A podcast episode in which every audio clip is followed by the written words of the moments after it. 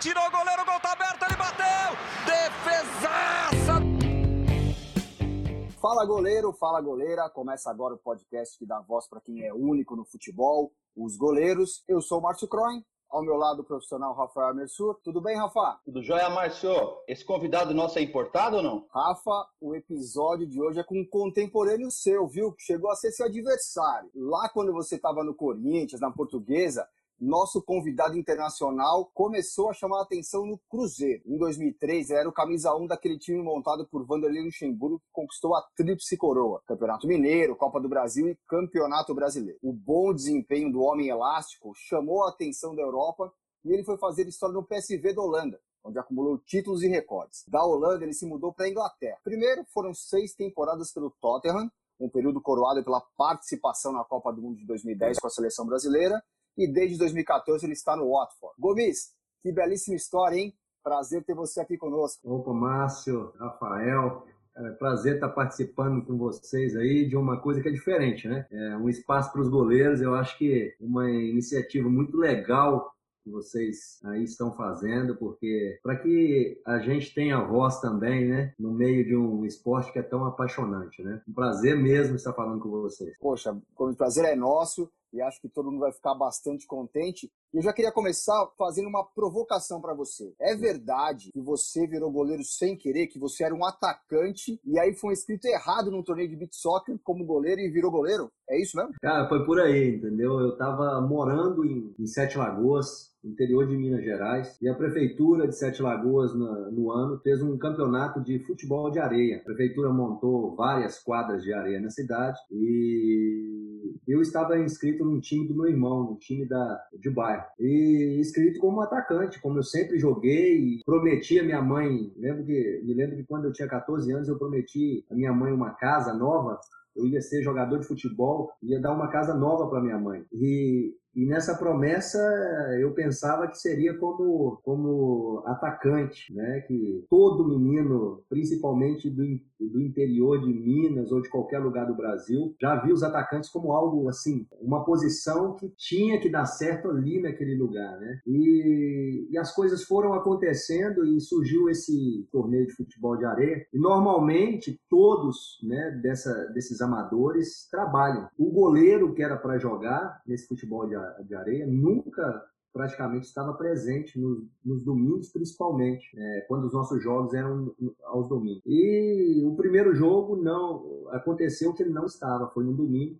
E eu disse, ah, eu posso jogar no gol. Eu sabia que eu não, não seria titular, posso jogar no gol. E daí tudo começou, cara. Eu, já, eu tava com 16 para 17 anos quando isso aconteceu, que eu comecei a jogar no gol ali, mas a minha intenção era só para cobrir aquilo, né, aquele espaço ali que, que, que, estava vazio. E aqui estou hoje, falando sobre, sobre, sobre a nossa posição tão querida aí, tão né, criticada por muitos, mas é uma profissão muito apaixonante. Eu não me arrependo de maneira nenhuma de, de isso ter acontecido na minha vida. Gomes, aqui é o Rafael, prazer estar falando com você. Cara, olha, eu vou te falar uma coisa, acho que o futebol agradece, hein, porque é, eu acho que o atacante talvez concordo, seria concordo. Um, talvez seria uma incógnita e o goleiro é um goleiro espetacular, com uma história muito legal, cara. É... Cara, mas assim, no começo de tudo, bom, então se você era atacante, vai ver que você prestava atenção, mais, aten é, mais atenção assim nos atacantes, enfim, né? Mas. E quem que foi o goleiro que te inspirou, cara?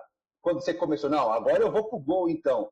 E quem que foi o cara que se olhou e falou assim, não, eu quero quero ser um goleiro assim? Cara, eu tive duas inspirações, mas um muito especial. É claro, é por a gente acompanhar, por a gente acompanhar mais os campeonatos, né, principalmente Copa do Mundo, tal, do que a gente não tinha muito acesso, né, cara, como é hoje, aos jogos do seu time, tudo. Eu, eu sou cruzeirense, é, uhum. eu não tinha o acesso ao Cruzeiro. Eu acompanhava muitos jogos da seleção brasileira, que era, é, era, era transmitido por por TV aberta, né? E acompanhava os jogos do, do principalmente do, do Tafarel. E depois é, comecei a acompanhar muito o Dida. E o Dida foi o cara que eu me inspirei muito. É, eu acho que pelo jeito dele, pela tranquilidade dele de jogar. E, e assim, um cara que, para mim, era, era um goleiro sem muito a fantasia, né? Uhum. Um goleiro que ocupava o espaço muito bem, sem, sem, muita, sem muita fantasia parece que ele fazia com que as defesas mais difíceis ficassem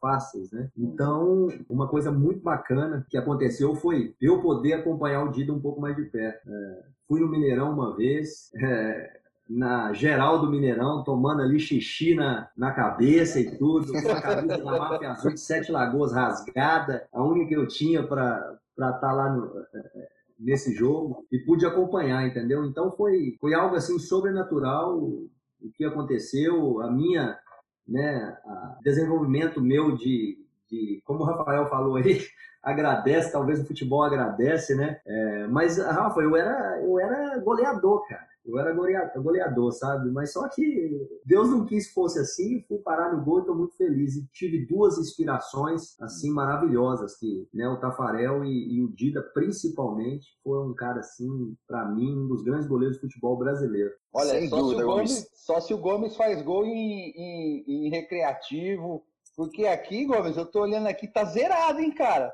Tudo bem que você é goleiro, mas tá zerado aqui, hein, cara? Não tem nem um pênaltizinho apareceu pra você bater para lembrar essa parte áurea aí de atacante, cara? Rapaz, Rafa, só no sufoco, viu? Todos os pênaltis que aconteceram foram só no sufoco. Eu acho que eles não quiseram passar essa responsabilidade para mim, não. Mas é, o rachão eu sempre guardo o meu, pô. Tá certo. E Gomes, essa, essa parte, né, esse amor pelo futebol, né, e você começando como atacante, você, você passa por um período aí de transformação da posição, né?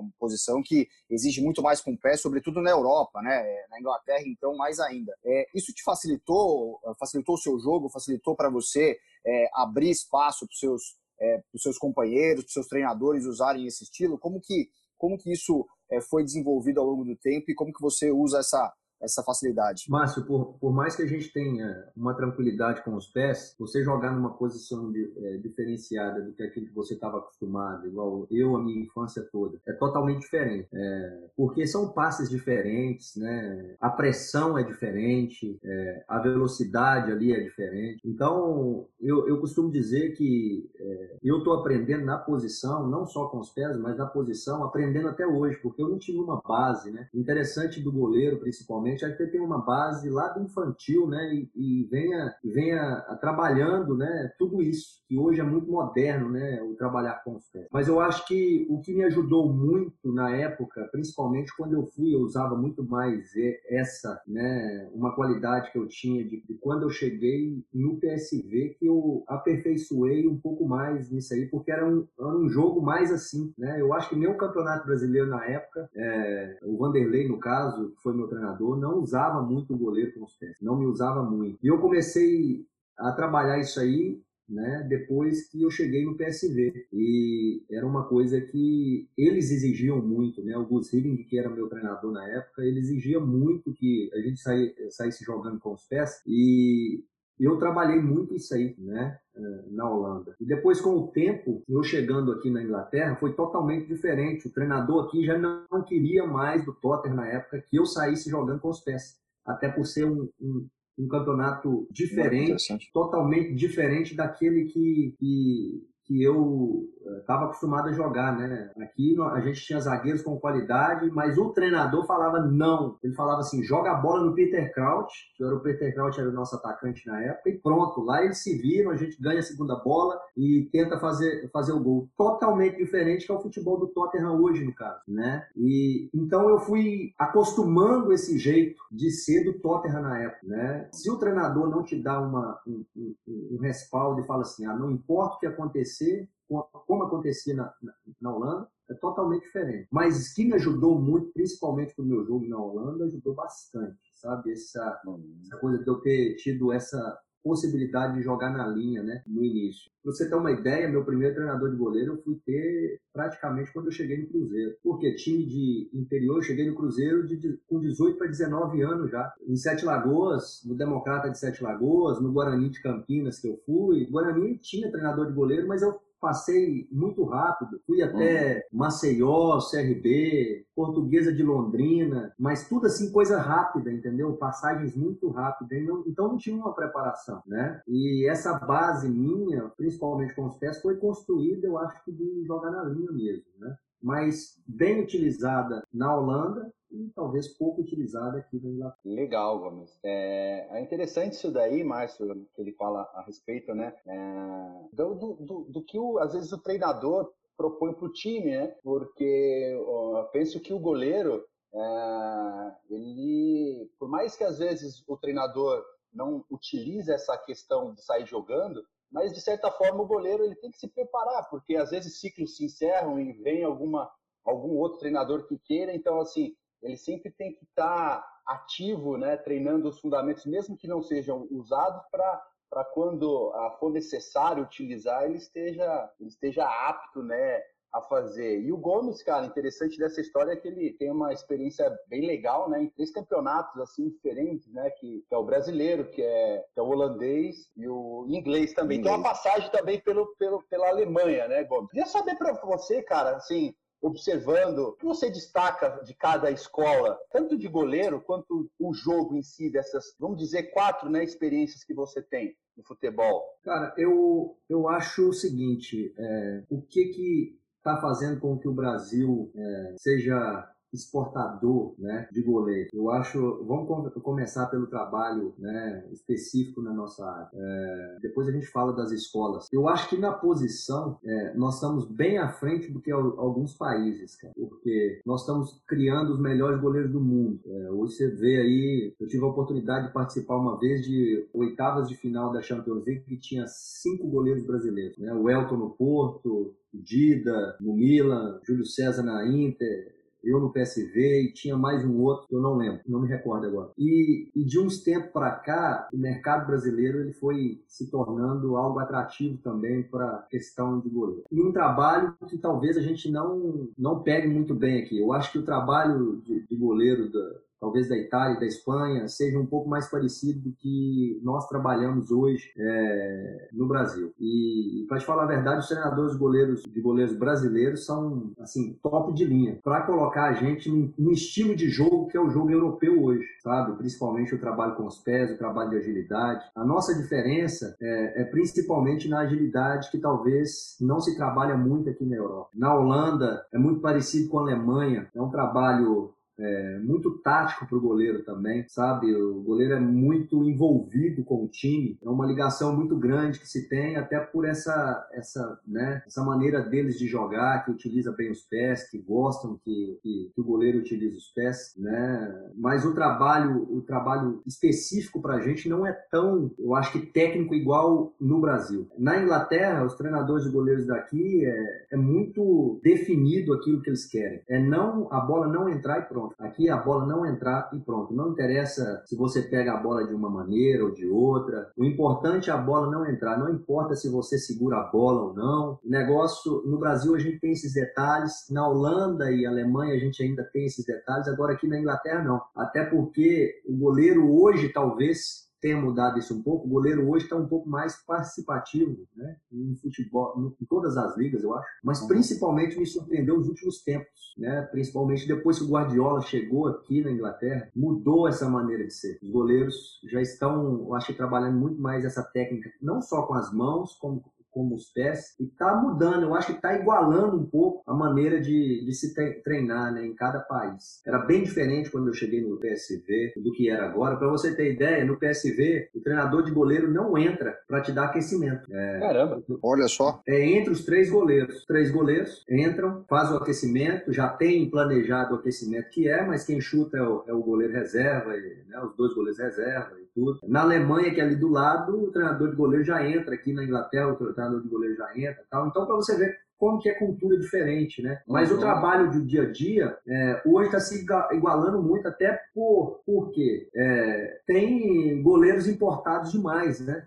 Não são uhum. apenas goleiros locais. Né? Hoje, com, com acesso aí, principalmente com a grana, o pessoal está contratando mesmo e contratando goleiro também, porque sabem que a nossa posição faz a diferença, ou positivamente ou negativamente. Né? E, e, e eles estão eles estão é, realmente buscando esses goleiros, né, é, em outras situações e talvez mudando essa maneira que era é um pouco. Mas os treinadores de goleiro, cara, hoje eu te falo que eu sinto falta dos treinadores de goleiros do Brasil. Eu tive a oportunidade de trabalhar com o Flávio Tênis na época no, no Cruzeiro. E um treinador de goleiro que me ajudou muito a evoluir em pouco tempo, é, trabalhar o tempo que eu não tinha, que eu tinha perdido durante a minha, a minha infância, né, de não ter começado ali um trabalho específico de goleiro. Mas era muito mais diferenciado alguns anos atrás. Eu joguei em 2013 na Alemanha, no Hoffenheim, é, por cinco meses. E esse treinador de goleiro lá não era um treinador de goleiro alemão. Então ele já estava dentro daquilo que é um, o treinador de goleiro hoje faz, né?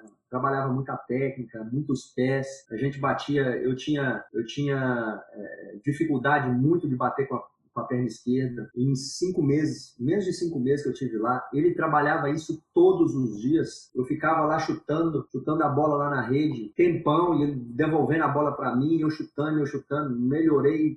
Hoje eu te falo, falo que eu melhorei 100% aqui, essa deficiência minha. Então, são escolas diferentes, mas hoje eu acho que está sendo que ser adaptada no estilo do goleiro daqueles goleiros que estão no grupo, sabe? Sensacional, sensacional o depoimento, Gomes. E eu queria dar um passo atrás, certo você falou do começo aí da, é, da sua chegada no Cruzeiro com 18 anos, já sem um treinamento específico. É, como é que foi recuperar esse tempo? Porque você estava com garotos ali, com competidores, vamos dizer assim, para a mesma posição, que já tinham um trabalho específico há um bom tempo. Como é que foi para você, na sua cabeça, recuperar isso até você chegar a um time que é espetacular, é lembrando até hoje pela Tríplice Coroa, né, aquele time montado pelo Luxemburgo, que tinha o Alex como a grande referência, e ser um dos destaques daquele time, né? Todo mundo fala do time pela, pelas conquistas, mas aquela defesa que vocês formaram, e você, sobretudo, como um paredão ali atrás, foram importantíssimos, né? Você consegue fazer essa revisão ali desse começo de carreira? Márcio, foi, foi algo assim que eu tive que correr contra o tempo, né? E eu acho que uma grande maneira de gente talvez correr atrás do tempo perdido é a vontade de vencer, né? E eu tinha essa vontade demais dentro de mim de vencer, de poder, é, principalmente, cumprir aquela promessa que eu fiz para minha mãe aos 14 anos de idade, que eu ia dar uma casa para ela. Então, aquilo ali eu vi como a, a última oportunidade da minha vida, né? principalmente estar num grande clube. Quando eu cheguei no Cruzeiro, eu, poxa, não é possível, cara. Eu tô, tô aqui, eu tava um ano atrás na arquibancada do, do Mineirão, na arquibancada não, na geral do Mineirão, e, e hoje eu tô aqui tendo a oportunidade no Júnior. Eu fui avaliado no time do profissional. O diretor do, do Cruzeiro, na época, o finado Fausto Silva, ele chegou no, no, no Flávio Tênis, na época era o André Doren, que era o goleiro titular do Cruzeiro, Rodrigo Poço, na época, e Gleison, que eram os três goleiros do Cruzeiro. É, o Fábio tinha, tava, tinha tido uma passagem no ano de 2000, foi quando eu cheguei no Cruzeiro, mas quando eu fui fazer esse treinamento específico que o, treinador, que o diretor da base tinha pedido para uma avaliação, ele, o Fábio já não estava mais. Então eu fui numa tarde, fui chamado para treinar com o time profissional, é, recém-chegado no, no Júnior do Cruzeiro, e trabalhei, mas sem técnica nenhuma, sem técnica nenhuma. Eu fazia defesa que eu acho que para aqui, para Inglaterra na época, né, antigamente, talvez não hoje, eu serviria. A bola não passava.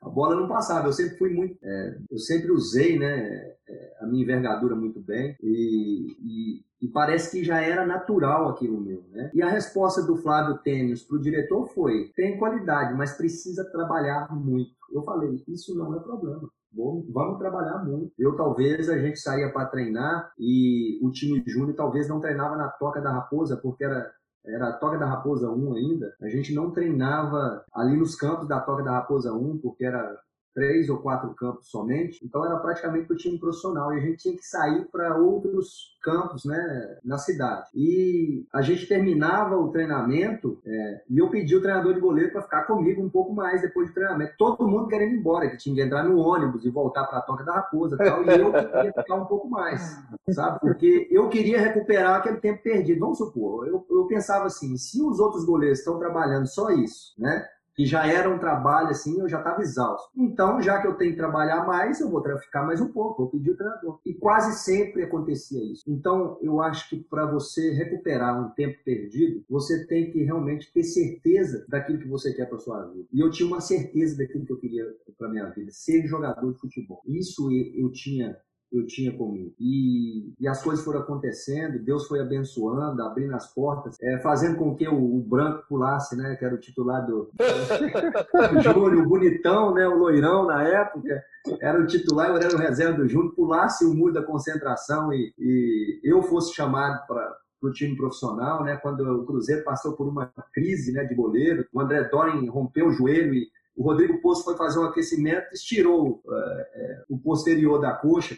Nossa. Então, no mesmo jogo, aí o Jefferson teve que né, começar a jogar e só tinha eu lá no Júnior, até porque o, o, o branco lá tinha escapado da concentração lá do couro. Então, as coisas foram acontecendo. Além do trabalho, eu acho que Deus trabalhou também de uma forma que eu pudesse ter as minhas oportunidades. E uma coisa que eu sempre falo, esteja preparado para a sua oportunidade. Porque muitas vezes não vai acontecer outras vezes. Quando é, eu substituí o Jefferson, o Jefferson não estava numa fase boa, depois de uma Copa dos Campeões que nós perdemos é, no Nordeste, é, o Vanderlei Luxemburgo, eu era o terceiro goleiro. O Vanderlei Luxemburgo chegou em mim um dia no Independência, é, a gente ia jogar contra o São Paulo na noite seguinte. No treinamento anterior, a gente tinha tido um jogo contra o Flamengo e o Jefferson não tinha ido bem no Maracanã. O Vanderlei Luxemburgo chega em mim e fala assim: é, Jefferson, você é um bom garoto, eu vou te falar porque você está saindo, porque eu gosto de você, porque ninguém me pergunta por que está entrando, né? Uhum. Mas eu vou, eu tenho que dar essa Ninguém nunca me perguntou por que tá entrando. Então eu, tenho, eu não tinha que dar satisfação também, mas você é um garoto espetacular, eu vou te dar essa, essa satisfação. Amanhã você não vai jogar. Eu falei, ah, então pelo menos no banco eu vou estar, tá, né? Amanhã quem vai jogar é o Gomes. Meu Deus, cara, aquilo começou uma sensação, porque eu tinha jogado, eu acho que um amistoso no profissional contra o Uberaba somente. Um amistoso, 40 minutos, 45 minutos. Ia me lançar no jogo contra o o São Paulo no Independência, Campeonato Brasileiro, time precisando de ganhar, as coisas aconteceram, entendeu? Eu acho que aquele tempo perdido lá, eu comecei a correr atrás de tal forma que eu pedi para jogar. De que maneira eu pedi para jogar? O treinador de goleiro chegou para mim depois do eh, que o Vanderlei fez a reunião lá dentro do campo mesmo, falou assim: Gomes, você está pedindo para jogar? Eu falei, mas como pedindo para jogar? Eu nunca falei nada com o Vanderlei. Ele falou assim: não, no seu, nos treinamentos, nas suas atitudes, é, em tudo aquilo que você está fazendo aqui dentro do clube, o Vanderlei tá te olhando. Sabe quando ele fica chutando bola lá em você no gol? Ele já tinha falado para mim assim, o goleiro do Cruzeiro não é o Jeff, o goleiro do Cruzeiro é o Gomes. Então, é, nas atitudes nossas que a gente, né, e na vontade de vencer que a gente é, supera qualquer tempo perdido nas nossas vidas, seja ela a área que for, mas principalmente na nossa posição. Que legal, que legal, Gomes, essa, essa história. Gomes, a, a gente passa, né, por vários obstáculos, né, para chegar, né, onde, onde que a gente coloca como objetivo e como que foi essa mudança, essa mudança de, de país, de cultura, de língua, em você vindo de uma família humilde, de repente você vai para a Europa para jogar num time na Holanda. Como que foi essa, essa mudança de língua, de cultura, de convívio, de buscar o seu espaço? Conta pra gente. Rafael, é uma situação assim que eu acho que todo jogador, né? Todo jogador sonha jogar na Europa um dia. E antes dessa oferta do PSV, tinha saído uma oferta do Lokomotiv de Moscou, né, na Rússia. E, e eu fiquei balançado na época, a coisa não, não andou, é, porque o meu sonho era ser jogador de futebol, né? Era aquilo que estava acontecendo comigo já era uma coisa sobrenatural. Né? Principalmente do jeito que aconteceu, tão rápido as coisas, e eu ser titular de uma época tão vitoriosa do Cruzeiro, como foi 2003, eu acho que um dos grandes times que o Cruzeiro já teve, né, foi aquela, principalmente em termos de conquista, foi algo sobrenatural, a gente ia pro jogo e só faltava acertar o resultado, saber que ia ganhar, a gente sabia que ia ganhar. Talvez os jogos até que nós perdemos foi por causa dessa, desse excesso de confiança. Mas tudo aquilo que estava acontecendo comigo já era algo sobrenatural, aquilo ali para mim já estava bom, sabe, já já era algo que eu era muito grato por aquilo. Mas quando chegou esse locomotivo, o PSV principalmente, que era muito mais conhecido, Ronaldo jogou lá, o Marcelo Ramos, o Vampeta, Romário, é, grandes outros brasileiros, né? O Alex jogou comigo, o Alex que era o zagueiro do Santos, o Tardelli, o Diego Tardelli jogou lá também, na minha época. E, e assim, foi algo surpreendente já, né? A oferta, ainda mais da maneira que foi. Eu tinha quebrado a minha mão no jogo da, da Libertadores com o Cruzeiro e estava de molho. E a oferta chegou e o Cruzeiro não queria liberar. Na época, é, o presidente do time, o Alvimar Perrella, falou assim: Poxa, se eu te liberar agora, a torcida vai me matar, não sei o que, que tem. E na época eu ainda falei: Poxa, eu tenho 11 irmãos e a minha mãe. Caramba! É, a galera é grande. E, e é muitos, de, muitos, deles goleiros, viu? Muitos Pô, mas então você não tinha que goleiros. comprar uma casa para sua mãe, não. Você comprar um hotel, Hugo. não, eu estou construindo agora apartamentos para eles, um condomínio para eles. então, então, assim, eu falei, e, e, o Alvimar na época foi muito sensível né, com, a minha, com a minha história.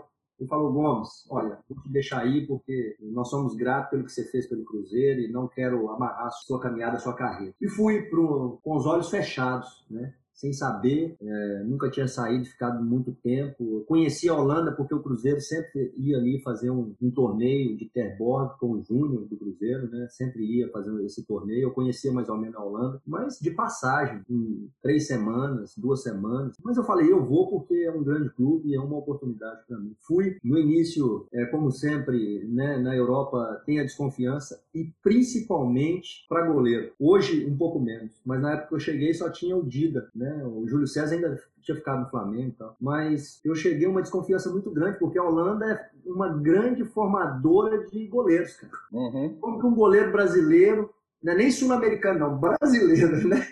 Uhum. Um goleiro brasileiro com pouco mercado na época, talvez se fosse hoje não seria tão assustador, principalmente para a imprensa. Um dos grandes clubes da, da Holanda contratando um goleiro brasileiro para jogar. Aquilo para a imprensa foi eu acho que o fim da linha. Mas a mensagem que o, o, o, na época o PSV contratou três goleiros, mas a mensagem que quando né, o olheiro foi ver um jogo meu né, com a seleção brasileira sub-23, é, o olheiro do PSV mandou assim, ó, o, PSV precisa de, de, de, três goleiros, né? Número um, Gomes, número dois, Gomes e número três, Gomes. Então, é, eu tava eu tava com o respaldo do olheiro que é muito respeitado, é até o olheiro do, do Chelsea, do treinador que é um, um treinador super respeitado, e mas com a desconfiança tanto da torcida como também, da, principalmente da imprensa. O que aconteceu? Eu cheguei, tive uma recepção maravilhosa, que foi do Guzrig, alguns jogadores que falavam espanhol voltando, o Alex lá comigo, é,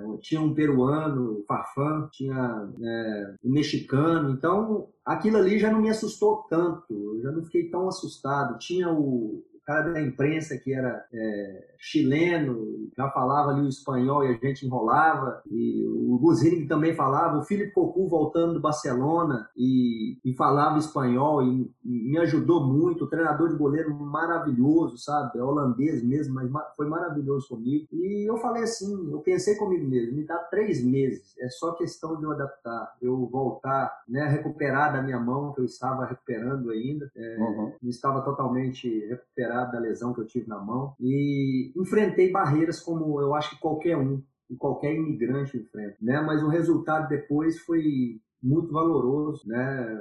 Pelo que nós construímos, foram quatro títulos holandeses, uma Copa da Holanda em quatro temporadas, né? Isso foi é, uma semifinal de Champions League, quartas de finais da, da Europa League no, no ano seguinte. Então, assim, em quatro anos aconteceram muitas coisas. Eu saí de lá como um dos ídolos do, do, do time de todos os tempos, né? Então, é, as coisas aconteceram. Eu acho que esse processo, essa transição foi muito complicada, principalmente das barreiras que a gente encontra, né? Cultura, uhum. língua e, e principalmente é, o inverno rigoroso lá, né? Que é o clima que eu encontrei, tive que adaptar maneiras de talvez a mão não congelar, os pés não congelar. Muitas vezes durante jogos eu, é, o meu desejo e anseio é de estar no Brasil, mas eu sabia que ali a história, a história era era para que eu marcasse a minha história ali, né? E, e esse desejo desejos e anseios vinham assim, mas depois eu fechava o gol e o time ganhava, aí eu já não queria mais. Né? Depois que terminava o jogo, eu, era só durante o jogo. Eu falava mim mesmo: amanhã eu vou pegar o avião, minha família e volto para o Brasil. Já não aguento mais. Mas aí fechava o gol e. E no outro dia eu estava renovado de novo para continuar a batalha. E que batalha, né? E que história linda no PSV, né? É, se a gente for pensar, o PSV é, sempre foi realmente é, um berço de atacantes brasileiros, né? Pô, Ronaldo Fenômeno, Romário, né? O David Neres agora, enfim, mas sempre é, jogadores e você muda essa história, né? E aí, falando um pouco de história, Gomes, é, eu queria que você contasse um pouco a história da seleção, sua passagem pela seleção brasileira, que eu sei que ela é muito cara, né? Você disputou aquela Copa Ouro em 2003, que o Brasil acabou perdendo para o México na final, né? É, mas era quase um sub-23, uma preparação para a Olimpíada. E você estreia de fato na seleção no início da era Dunga em 2006, né? É quando o uhum. Dunga começa a renovar a seleção que foi para a Copa na Alemanha e você faz parte daquela equipe e chega a jogar, por exemplo, nos grandes jogos do Brasil, que foi um 3 a 0 contra a Argentina ali, é, um gol belíssimo do Kaká que ele arranca da intermediária brasileira e faz o terceiro gol. Então eu queria que você contasse um pouquinho essa paixão que você tem pela camisa da seleção brasileira, que eu sei disso, e até a Copa do Mundo 2010, né, que é aquele time ali é, foi um detalhe, um detalhe para não ter ido mais, mais adiante. Márcio, antes disso, só um detalhezinho que talvez as pessoas não saibam hoje do PSV. É, no início, quando eu cheguei no PSV, ninguém queria um goleiro brasileiro, talvez a imprensa. E depois eu indiquei o Cássio, né, quando o Cássio estava no Grêmio ainda, e hoje é um dos grandes goleiros do Brasil aí, né, para para o PSV, porque o PSV já queria um substituto no caso de, de, eu sair, né? E eles me mostraram um vídeo do Cássio, eu não conhecia o Cássio, e vi um vídeo do Cássio e falei, não, pode contratar esse goleiro aí. Pena que o, talvez o Cássio não tenha adaptado, né? Não estivesse preparado para jogar na Europa naquela época, né? E voltou para o Brasil, voltou para uma grande equipe, e hoje é um dos grandes goleiros aí do futebol brasileiro. É, mas a minha passagem pela seleção brasileira, eu é, talvez eu não estava muito preparado, principalmente quando eu assumi naquela renovação ali. A Copa Ouro, é claro que é um peso totalmente diferente. Nós fomos, fomos muito bem, eu fui um dos destaques da Copa Ouro em 2003, é, mas talvez a seleção brasileira, quando o Dunga começou a renovar, eu estava muito bem no PSV, é, mas talvez quando ele começou a renovar, eu, aquilo foi um choque para mim, eu não estava preparado. A, camisa da seleção brasileira é muito pesada. Se você realmente não estiver preparado, é, as coisas não acontecem, sabe? E mesmo assim, eu acho que eu fui bem. O que aconteceu lá, eu não ter sido convocado mais, foi um detalhezinho do nascimento do meu filho. Teve uma convocação que eu não estava, que, se eu não me engano, foi o Doni que foi, e, e, parece que teve algum problema com o Doni. Na época, eu eu estava no Brasil, eu já não tinha acompanhado o nascimento do meu primeiro filho, em 2005. A gente estava na Copa eu estava na Copa das Confederações, ainda era o Parreira, é, na Alemanha. E eu não, não acompanhei o nascimento do meu filho, fui conhecê-lo depois de 15 dias, quando a gente voltou para o Brasil. E em 2007 teve uma convocação e o Dunga é, chamou outros goleiros e não me chamou. Eu comecei a participar dos jogos, a jogar sempre, e ele gostava de mim, mas uma pressão danada para colocar outros goleiros e tal, colocaram outros goleiros. E até então eu estava bem. Mas eu fui em 2007 para o nascimento do meu filho lá. E, e, o, e, o, Brasil ia fazer um amistoso no mundo árabe, se eu não me engano, naquela época. Alguns dos goleiros foram, foram cortados, foi cortado. Recebo a ligação do, do, diretor da seleção, acho que era o Américo Faria ainda, falando que o Dunga estava me convocando para o lugar do, de um dos goleiros que foram cortados. E eu falei assim, poxa, mas como tem uma, uma, né, uma regra que tem que ser, se eu jogo para um time europeu, tem que ser 15 dias antes né, essa convocação para que o time uhum. libere, é, eu não, não fiz muito esforço com o PSV para que o time me liberasse. E eles sabiam, com certeza, se eu falasse com o PSV, o PSV ia me liberar. Né? Uhum. E eu não fiz tanto esforço porque eu queria assistir o nascimento do meu filho em 2007. Eu acho que o Dunga levou aquilo como no pessoal. E aí eu fiquei muito tempo fora da seleção, até a última convocação convocação para 2010. E eu já pensei que eu estava fora mesmo. Mas o que, que aconteceu? O Dunga estava levando o Júlio César e o Doni. O Doni estava uhum. uma temporada quase toda sem jogar.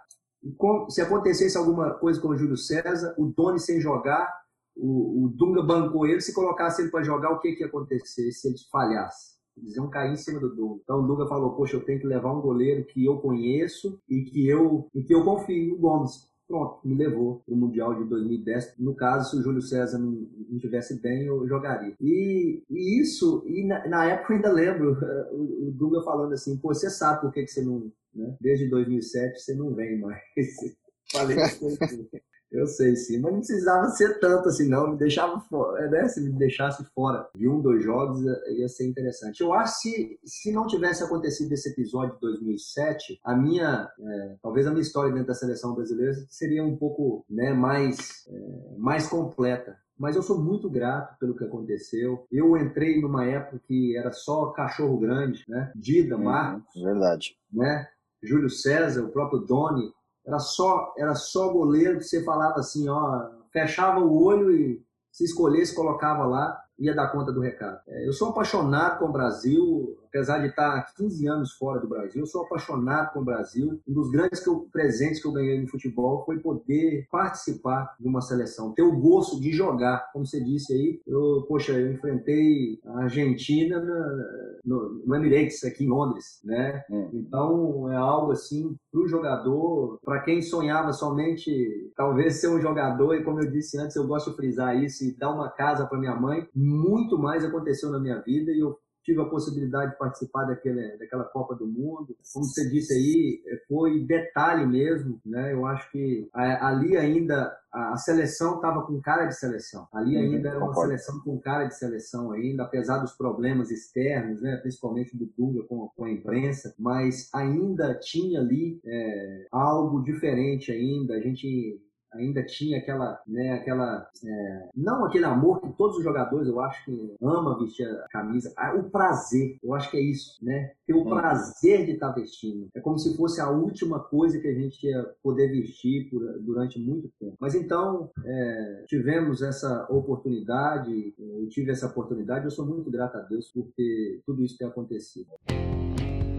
Ô Gomes, falando de recordação aí, cara, a gente tá conversando aqui e eu tô dando uma zapiada, vendo alguns vídeos seus aqui. Cara, é um absurdo o que, que você tem de defesa. Acabei de ver uma aqui contra o Shevchenko, uma, uma bola de recuperação que pô, ah, é. você tava um pouco adiantado, você ia sair para a bola e ele deu um tapa por cima, você correu feito um louco, conseguiu pegar. Cara, qual que é a maior defesa, aquela defesa que você fez, que você não, não esquece? Cara, que, eu acho, eu ia ser... Rafa, eu acho que eu ia, eu ia falar sobre essa aí, cara. É, tipo assim, quando você falou de defesa, isso aí veio na minha memória, essa defesa. É, hum. Como você disse, é uma defesa de recuperação que você já está já tá perdido. Então, uma coisa que eu falo para mim mesmo, deixa a mão, não tem, estica o braço, não tem bola perdida para goleiro, não tem bola perdida para goleiro. Eu tenho algumas defesas que eu gosto muito. Uma delas foi recente, agora, se eu não me engano, em 2018, um jogo contra o West Ham. Foi uma cabeçada de dentro da, da grande área, a bola desvia no zagueiro,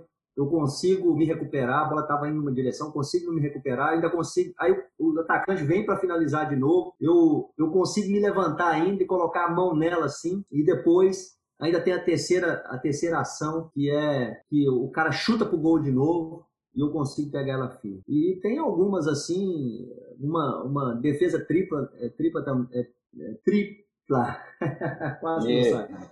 É, que, quando, quando o Watford estava na. Watford, né? Essa é é demais, cara. Essa é, é demais. Na segunda divisão, que são três defesas também, assim, o cara já pensava que já era gol, né? Já era gol. Algumas defesas minhas no, no Cruzeiro também. Eu lembro que uma defesa minha contra o Inter, é, de Porto Alegre, o jornalista e algumas pessoas estavam atrás do gol na, na época, e um, um chute de fora da área ou alguém, o pessoal já tinha pulado ali a, né, aquelas, aquelas placas que ficam ali atrás para comemorar. é, então, assim, é, dentro daquilo que eu sempre gostei de usar, né, que é a minha envergadura, eu, eu, eu sou o tipo de goleiro que não uso muito é, a passada lateral e tudo, porque eu confio muito na minha envergadura, sabe? Então, estava muito longe. A bola estava muito longe para chegar. E para muitos ali era gol sabe? Naquela época, eu acho que foi naquela época que o Inter, que o Inter foi rebaixado, eu acho, naquele, naquele ano. E, e assim, é, é, algo que, defesas que fica na memória, né, cara? Mas o tempo vai desgastando isso e ninguém lembra mais, a não ser a gente, que é o mais importante. É isso, a gente, a gente lembra e essa é a parte mais importante, né? E aí você falou dessa sua envergadura toda aí, que você já aproveitou dela. Tem uns números que eu acho que ainda continuam válidos, e você me corrija se eu estiver errado, você é o segundo maior pegador de pênaltis da Premier League, né? Atrás apenas do, do David Seaman, que é a lenda inglesa. E também foi o primeiro goleiro da Premier League a pegar dois pênaltis em duas partidas diferentes. É isso mesmo? Sempre aproveitou esse tamanhão todo aí para não deixar a bola entrar? É, cara, igual Márcio, é, é, é, coisas que eu conquistei assim que eu nunca imaginava, né? Da era da Premier League aí, eu sou o segundo, né? É, segundo pegador de pênalti aí da, da era da Premier League, né? Será então, que foi um estágio que ele fez escondida? Foi um estágio que você fez escondido ou não? Rafael, eu posso. É, talvez não estágio, cara. Quando eu, eu, eu cheguei perto do dia das primeiras vezes, assim, eu ficava babando. Cara, como que pode? Eu fazendo aqui, o que, que eu estou fazendo aqui perto do cara que é a minha inspiração, né? Mas o Dida tornou um amigo e é um cara assim fantástico. Você tirar uma palavra da boca dele que é complicado, entendeu? Mas parece que ele é gente boa. Mas é, são coisas sensacionais, né? são coisas assim que acontecem. Essa aí de dois pênaltis em partidas diferentes também, inclusive uma mais recente foi em 2015. Eu acho que eu até postei na, nas minhas redes sociais aí há pouco tempo. Contra o mesmo jogador, a gente estava perdendo de 1 a 0, a gente estava chegando a 40 pontos, que era o limite aqui para não ser rebaixado, né? Então vamos supor, a gente ia jogar o resto da, da temporada sem compromisso nenhum, né? Mas é claro que a gente queria ganhar mais pontos. É, 40 pontos, 1 a 0 primeiro pênalti. Aí eu dou uma saída para minha esquerda e vou para a direita e, e aí eu matei ele, né? Matei quando ele quis voltar, já não tinha jeito mais. Eu peguei o primeiro pênalti. E o segundo foi no finalzinho do jogo já, é o mesmo batedor e eu só falei assim: "Mas você de novo?" E eu acho que ele tremeu um pouquinho e ele bateu uma bola muito boa até. Eu, eu esperei dessa vez e consegui, consegui é, fazer a defesa. E a outra foi na minha época de Tottenham, o mesmo jogador também. Mesmo, foi, aconteceu três pênaltis nesse jogo, três pênaltis. E, o primeiro eu peguei, o segundo ele fez, o terceiro no final do jogo ele, ele eu peguei também. Então, assim, são situações é, que a gente não espera, mas acontece só conosco, né? E Gomes, aproveitando então, e qual que é o jogo mais marcante, hein? Pô, tem tantos, né? Com toda essa carreira toda, mas tem um que fica na memória, aquela coisa que é, fecha né, na cabeça e fala, cara, esse foi o grande jogo? Eu posso, eu posso falar dois jogos. Um no PSV, eu acho que foi a, a além do, dos dois jogos, né? Nós fizemos, meu particularmente, que nós fizemos contra o Olympique Lyon, contra o Lyon em, em 2005, nas quartas de finais da Liga dos Campeões. O primeiro jogo foi um a um, o segundo jogo um a um. Mas no, no, primeiro jogo, principalmente, teve uma bola decisiva, eu acho, que é daquela, acho que era o Maludá, o Maludá que, tava, que era o atacante do, do Lyon na época. Ele ele e o gol e eu. É, e uma bola assim que ele tirou de mim, ele tirou de mim, mas ele já, já tirou comemorando. É, uhum. E eu fui, eu esperei ele bater, eu não, não dei nenhuma definição para ele, eu esperei, é uma coisa que eu gosto muito, sabe? De esperar o máximo, o máximo, o máximo, a decisão do atacante, né? a bola sair, porque tem esse negócio nessa né? bola desvia, né? E tudo. Mas isso sempre foi meu, eu esperei ele bater e fui. Aí que eu te falo, da envergadura que me ajuda muito. Aí fui uhum. e alcancei a bola, a bola ia entrar no cantinho. E nesse jogo, um a um, e lá também, no tempo normal, eu fui muito bem. No jogo de volta em Eindhoven, prorrogação e pênalti, dois pênaltis. Aí eu peguei dois pênaltis e nós passamos para semifinais da Champions League. E, então foi. Demais. Esse, esse foi um jogo. E o outro foi contra o Arsenal aqui. Eu acho que depois de muitos anos sem ganhar do Arsenal, nós ganhamos do Arsenal aqui de 2 a 1 um. E como eles falam aqui, eu fui o, é, homem do jogo, né? E, e, eu peguei uma bola do Van Persie, assim, a última bola do jogo, uma falta do Van Persie que ele bateu no meu canto mas a bola estava muito próxima eu não podia uh, próxima, mas um pouco diagonal. Eu tinha que dividir o gol, sabe? Porque estava dando um ângulo para ele, ele uma qualidade é, muito top, né?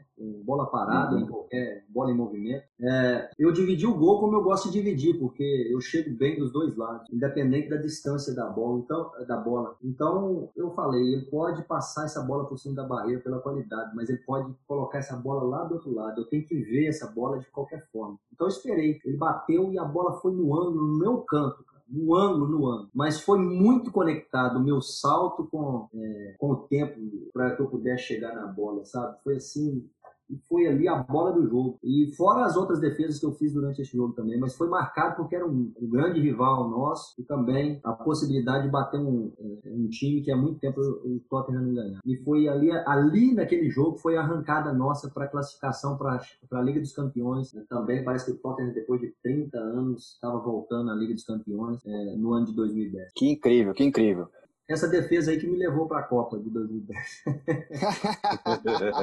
ah, não foi só a defesa, foi um conjunto, né? Foi um conjunto de. Com certeza. O Dunga estava olhando. boa, boa. E a gente está chegando na parte final aqui do nosso bate-papo. É, e você sabe que, como a gente tem um treinador de goleiro aqui, todo treinador de goleiro gosta de castigar o goleiro no final para mostrar quem manda, é. a gente tem um bate-pronto do Rafa. Então, pega aí, Rafa. Bom, Gomes, você é um cara experiente, você já deve saber disso. Sempre naquele finalzinho do treino tem aquelas batidinhas rápidas para né, colocar em prática tudo que foi desenvolvido no treino. Então é assim, cara, eu solto uma, uma palavra ou uma, uma pequena frase e é igual perna de anão, cara. É curto e, curto e grosso, hein? Tá bom. Então bora lá, meu bruxo. Uma cor. Azul. Um estádio. Uh, Wembley. Brasil. É o melhor país para mim. Você prefere o goleiro técnico ou o pegador de bola? Goleiro técnico. Libertadores ou Champions League? Champions League. Beleza, meu bruxo. Valeu. Gomes, sensacional, cara. Foi um privilégio ver essa sua grande história de vida e, sobretudo, a humildade de você contar o quanto você aprende, o quanto que a vida é isso, né? Um aprendizado diário. Obrigado, viu? Muito obrigado mesmo. Márcio, Rafael, foi um prazer, cara. Que papo bacana. É, vocês deem sequência nesse projeto de vocês aí, que é maravilhoso, viu? É maravilhoso. Vai bombar aí no Brasil. É esse com certeza já está bombando. Então, um abraço aí a toda a goleirada, né? os goleiros e as goleiras também, que faz, faz parte desse time nosso maravilhoso, né? que é um time sozinho, mas que faz a diferença para um time todo. Né? sem dúvida, sem dúvida. Rafa, obrigado, viu? Márcio, brigadão, cara. Gomes, muito obrigado aí por ter atendido a gente. Cara, que papo espetacular. Quero desejar para você aí uma boa continuidade aí na, na carreira. E é isso aí, cara. Muito obrigado mesmo, hein? Abraço, meu querido. Eu quero agradecer também ao Bruno Pinho, que é o responsável técnico do podcast, e ao Arthur Gaikoski, diretor de imagem do podcast.